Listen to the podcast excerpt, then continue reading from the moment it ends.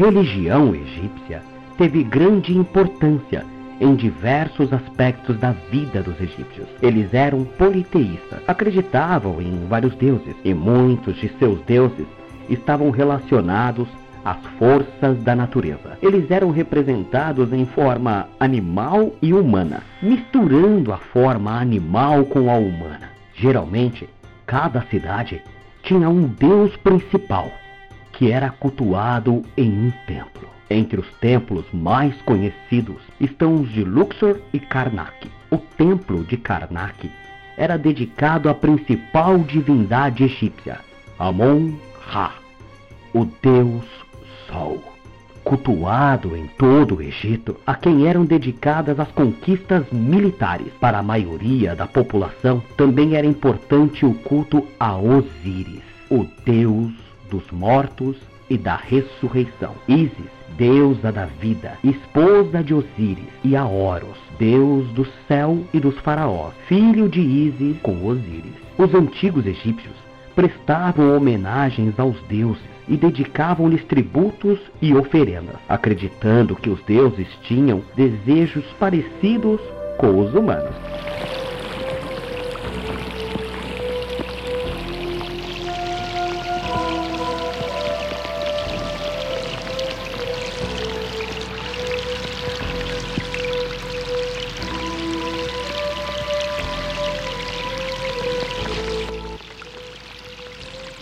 Os egípcios acreditavam na vida após a morte. Para eles, a energia vital poderia voltar ao corpo caso ele fosse preservado depois da morte. No reino do deus Osíris, um dos mais famosos da mitologia egípcia, os mortos seriam julgados e, se fossem absolvidos, poderiam retornar a seus próprios corpos. Por isso, havia uma preocupação em conservar o corpo após a morte o que contribuiu para o desenvolvimento de técnicas de mumificação.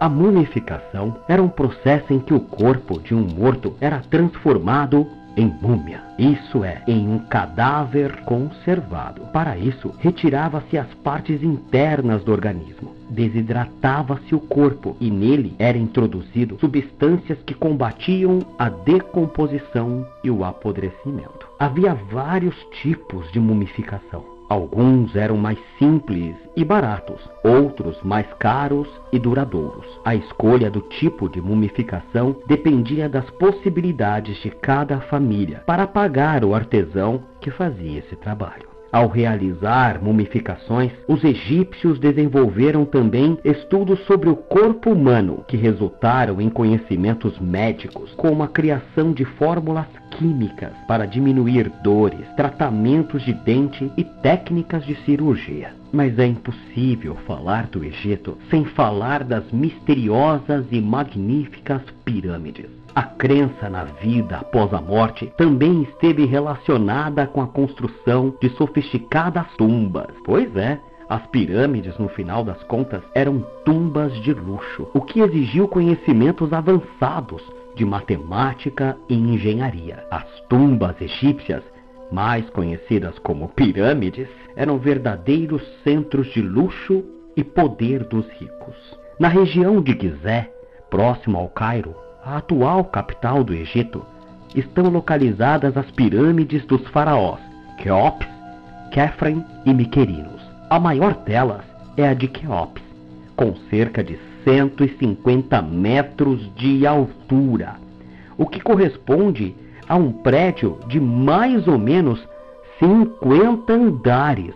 Para a construção dessas pirâmides foram utilizados blocos de pedra resistentes, como o granito e o basalto. Calcula-se que na pirâmide de Queops foram utilizados mais de 2 milhões de blocos de pedra. À frente dessas três pirâmides foi construída a Esfinge de Gizé. A Esfinge é uma enorme escultura que tem por volta de 20 metros de altura e representa uma cabeça humana em corpo de leão. Acreditava-se que ela era a guardiã das pirâmides.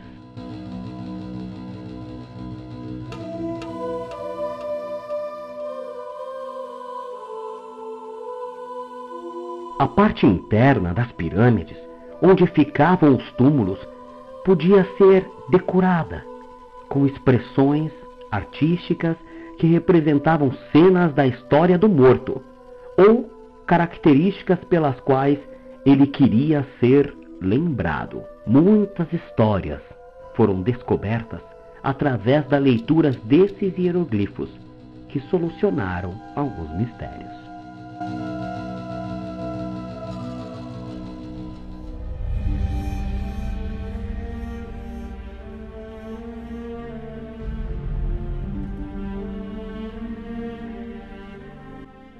Os egípcios também não faziam só pirâmides e templos aos deuses. Eles eram muito bons na arte. Grande parte da produção artística do Egito Antigo foi influenciada pela religião. Os temas religiosos não eram os únicos. Existiam também expressões artísticas com cenas do cotidiano, pessoas colhendo, pescando, pastores de ovelhas, a navegação, e até representando uma pessoa desenhando. Na pintura, as figuras humanas apareciam com frequência em posição rígida e respeitosa, com a cabeça e os pés de perfil e o tronco de frente. Essa maneira de representar a figura humana é uma característica da arte egípcia. No entanto, algumas obras foram criadas sem seguir esse modelo de representação. Os artistas egípcios, mais habilidosos, conquistavam prestígio e riqueza. Para elaborar as obras, eles deveriam seguir regras e padrões de execução. De forma geral, a arte não exibia o estilo pessoal do artista, que não assinava suas obras. Assim como outros povos, os egípcios criaram um sistema de escrita que é considerado um dos mais antigos do mundo. Existem registros de escrita egípcia que datam de cerca de 3 mil antes da Era Comum. Os egípcios desenvolveram formas de escrita como hieroglífica e a demótica, que era utilizada em diferentes situações. A escrita hieroglífica é a mais antiga e tinha um uso restrito, sendo encontrada principalmente em templos e túmulos. A hierática, uma variação da hieroglífica, aparece em textos sagrados, administrativos e literários. E a demótica, a mais recente e popular, era empregada sobretudo para tratar das questões comerciais e cotidianas. Nesse tipo de escrita, os sinais passaram a representar os sons das palavras.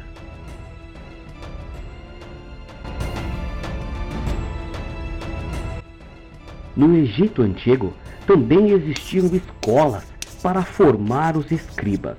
Além da leitura e escrita, esses jovens estudavam matemática, astronomia e se dedicavam a registrar os textos antigos em diferentes materiais, como placas de pedra, tecidos, gesso e, em especial, no papiro. O papiro era uma espécie de folha produzida artesanalmente a partir do caule de uma planta que tem o mesmo nome. A fibra dessa planta era usada para fazer cestos, esteiras, sandálias e folhas de papel. A própria palavra papel tem sua origem no termo papiro. Poucas pessoas podiam frequentar essas escolas. Isso era um privilégio dos membros da elite, como governantes, sacerdotes e escribas. A escrita era considerada uma atividade importante para a organização da sociedade. Os impostos recolhidos, os julgamentos dos tribunais e quantidade de colheitas era tudo controlado por meio dos registros escritos. A função do escriba era respeitada. Eles eram os funcionários encarregados de ler e copiar os documentos oficiais e fazer as contas dos templos e palácios. O domínio da escrita representava uma forma de poder social. Vejam que interessante que era a sociedade egípcia e ela se ampliou por toda a África. Sua cultura foi trocada com outros povos, que vamos falar no nosso próximo áudio.